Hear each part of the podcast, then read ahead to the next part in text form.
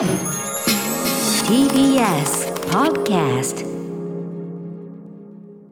時刻は6時30分になりました4月27日水曜日 TBS ラジオキーステーションにお送りしているアフターシックスジャンクションパーソナリティの私ライムスター歌丸そしてはい、水曜パートナー TBS アナウンサーの日々真央子です。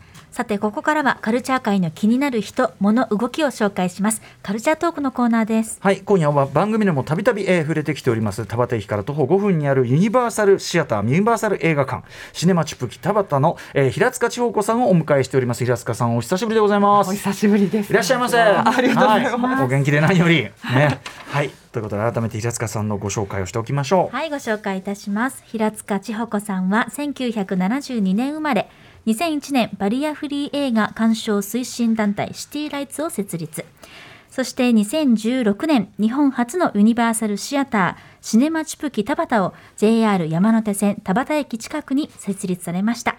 番組では2019年の9月の5日でしたね、え著書「え夢のユニバーサルシアター」の発売のタイミングでご出演いただきました。はい、その説はありがとうございました。そありがとうございましたそしてその後もうね、大変なことに、大変なこの3年間という感じでしたけどね。はい、おかげそこさまで、はい、そこをなんとか乗り切っての、はいここに至るという感じですよね。はいでですね改めてなんですがシネマチューブ北畑えーっとユニバーサルシアターユニバーサル映画館。とはどういうことなのか改めてちょっと平塚さんからご説明いただくとどんな感じでしょう、はい、シネマチュプキは座席20席と大変小さな映画館なんですけれども、どんな方でも映画をお楽しみいただけるようなユニバーサルな上映環境を整えた映画館ということで、はい。その、えー例えば視覚に障害のある方聴覚に障害のある方でも映画をお楽しみいただけるように、えー全作品日本語字幕をつけて上映し、えーイヤホン音声ガイドというのが、うん。あの全席に完備されていて、はい。イヤホンつければ音声ガイドがそれがもう椅子についてるわけですね。そうなんです。ね。はい、はい、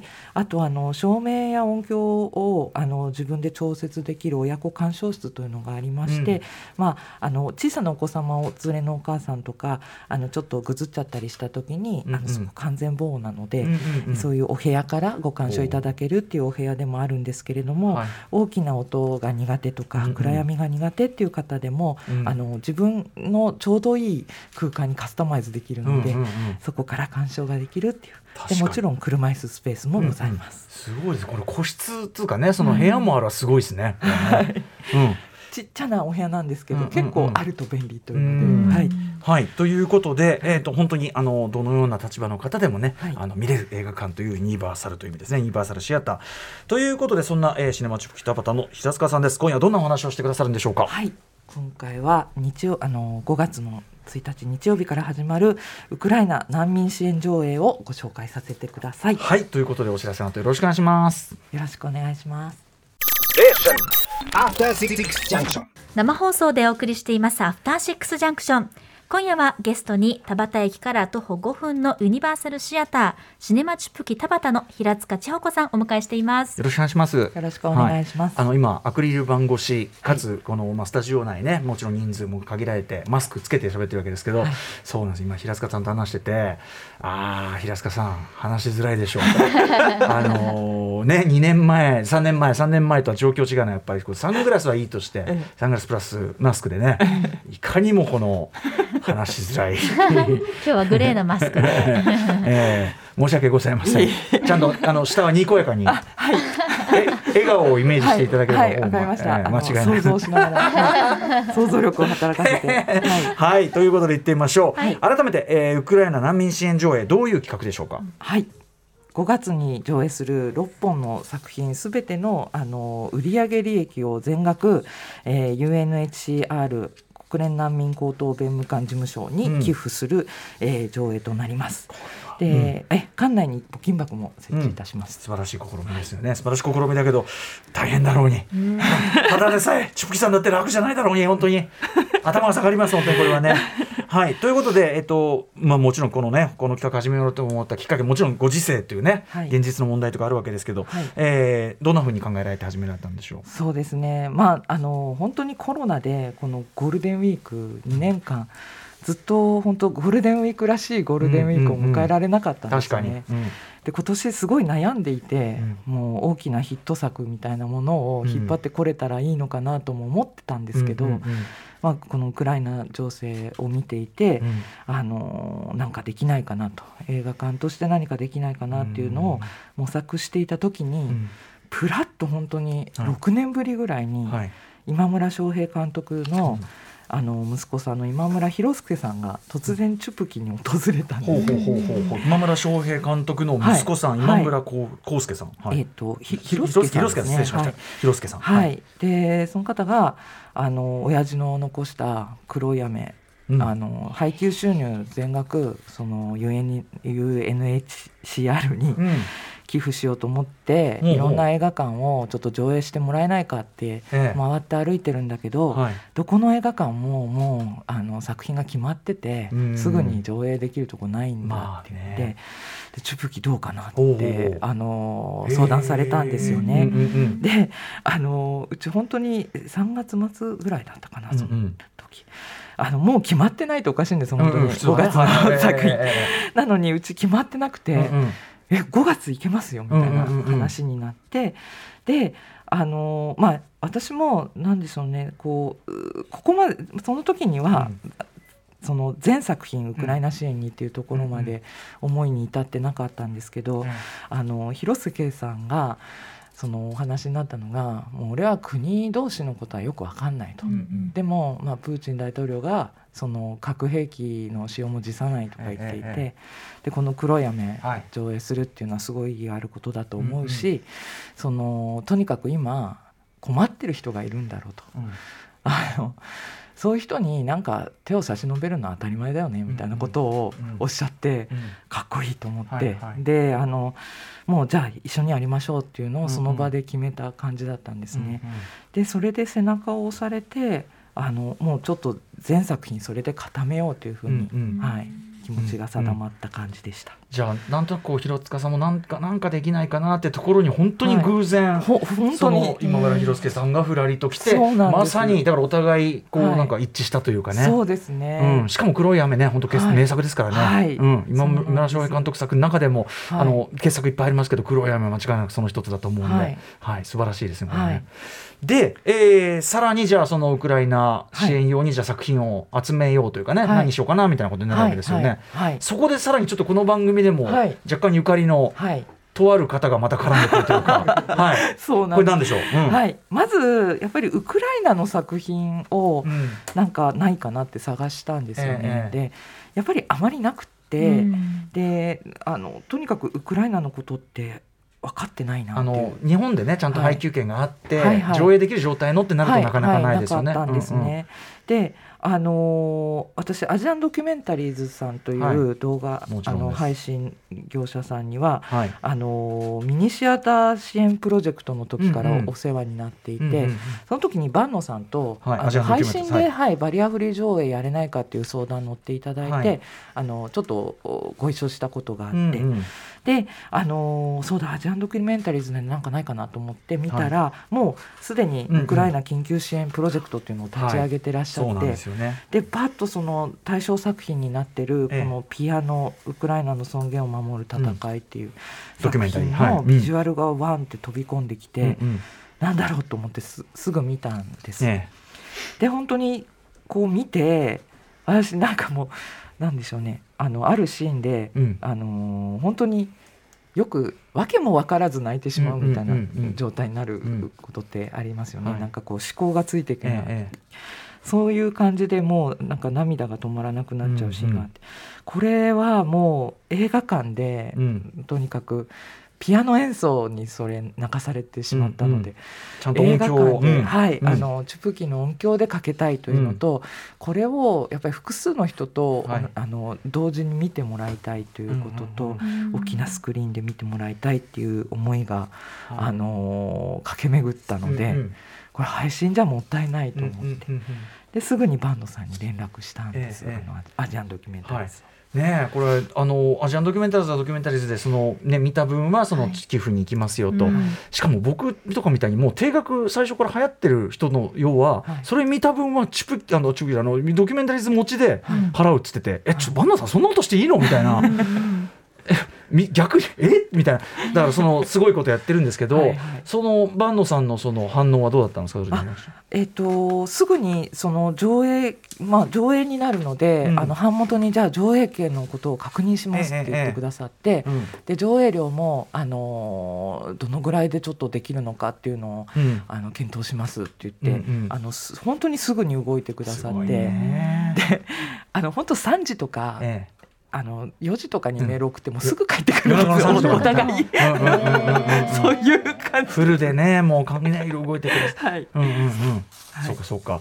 でねでもば万能さん側から逆にその配信もうしてるやつなんで大丈夫ですか？みたいな心配されたとか。そうなんです。あのーそうやってえっとまあまず本当に私これあの劇場でもっとかかっていったらいいと思いましたし、うんうん。あの見てほしいと思ったんでチラシも作っうんてうん。ちゃんと宣伝しましょうみたいな話をしていたら、なんかこれはまあつまりあのアジアンドキュメンタリーズ初の配給みたいな形になるんですよね確かにっておっしゃって。ででもこれあの上映と配信の並走ってあり得るんですか？可能性あるんですか？うん。っておっしゃられて。私はこの作品に関しては本当にもうなんだろう配信は配信で誰でもどこでも見られる、うん。手軽に見られるっていうメリットがあるけれども、はい。これは映画館の音響で映画館で見たいっていう価値も絶対ある作品だから、並走しててもあの全く問題ないと思う、うんうん。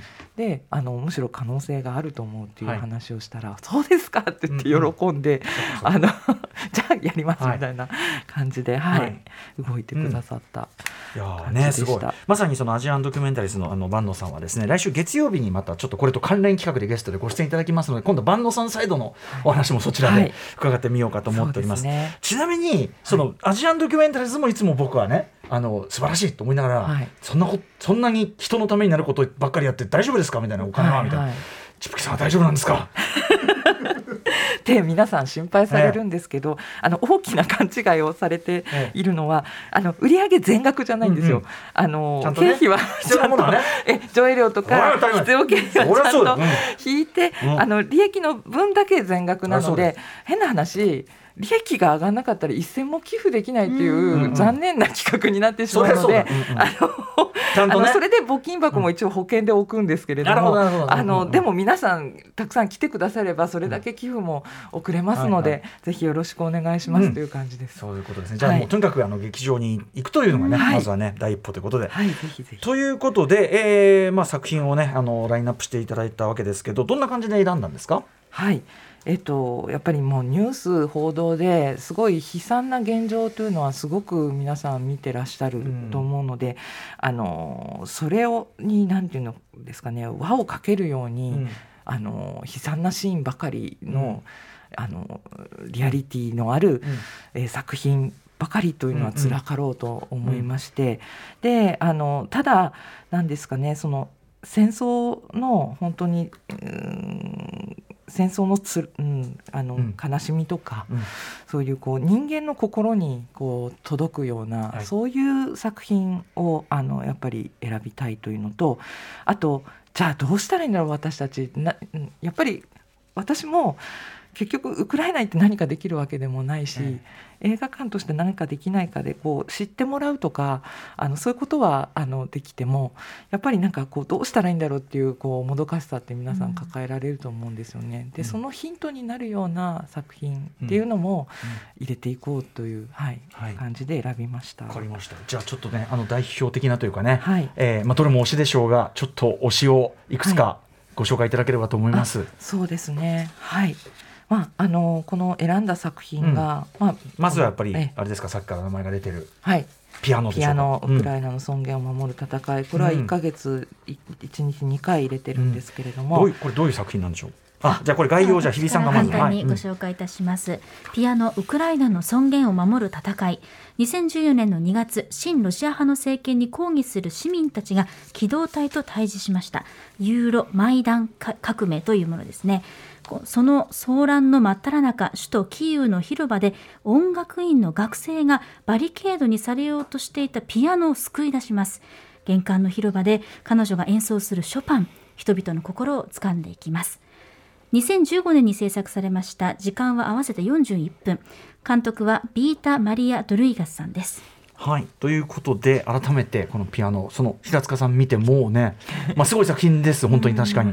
平塚さん。見てこうそこまで心つかまれたのはどこでしょうかあのロシア側のからあのポップミュージック流れああそこすごいね。あのね,、とはい。ねはい。えーどこまで行ったらいいのかな、まあ、とにかくこっちはピアノを置いて、はい。であの、ね、ずっと出てくる女の子が、はい。あのなんだもう焼かれたピあのバスの上にピアノ乗っけて、はい。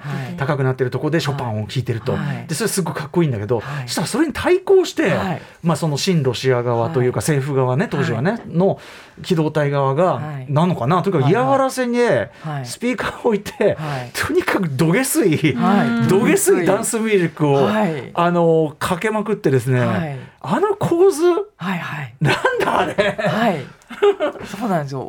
お音楽の戦争が起こっていったんクラッシュ、サウンドクラッシュっていうのもこれはね、あのレゲエなんかでもありますけど、はい。でもたただこっちはピアノだからい。スピーカー通してるわけでもないそうんで、なんですよ。なかなかね。いやもうあの演奏終わった時にもうもう涙止まんなくなって通あんなね、あれあんなの聞き取られちゃってね弾き続けるのがすごい集中力で彼女はやりきったんだと思うんだよね、はい。これはだから音楽の戦いだと。そうですね。しかもさもうわ僕は割とダンスミュージック側の人間だけど これだけその善とあ 善とこうゲスの側ね。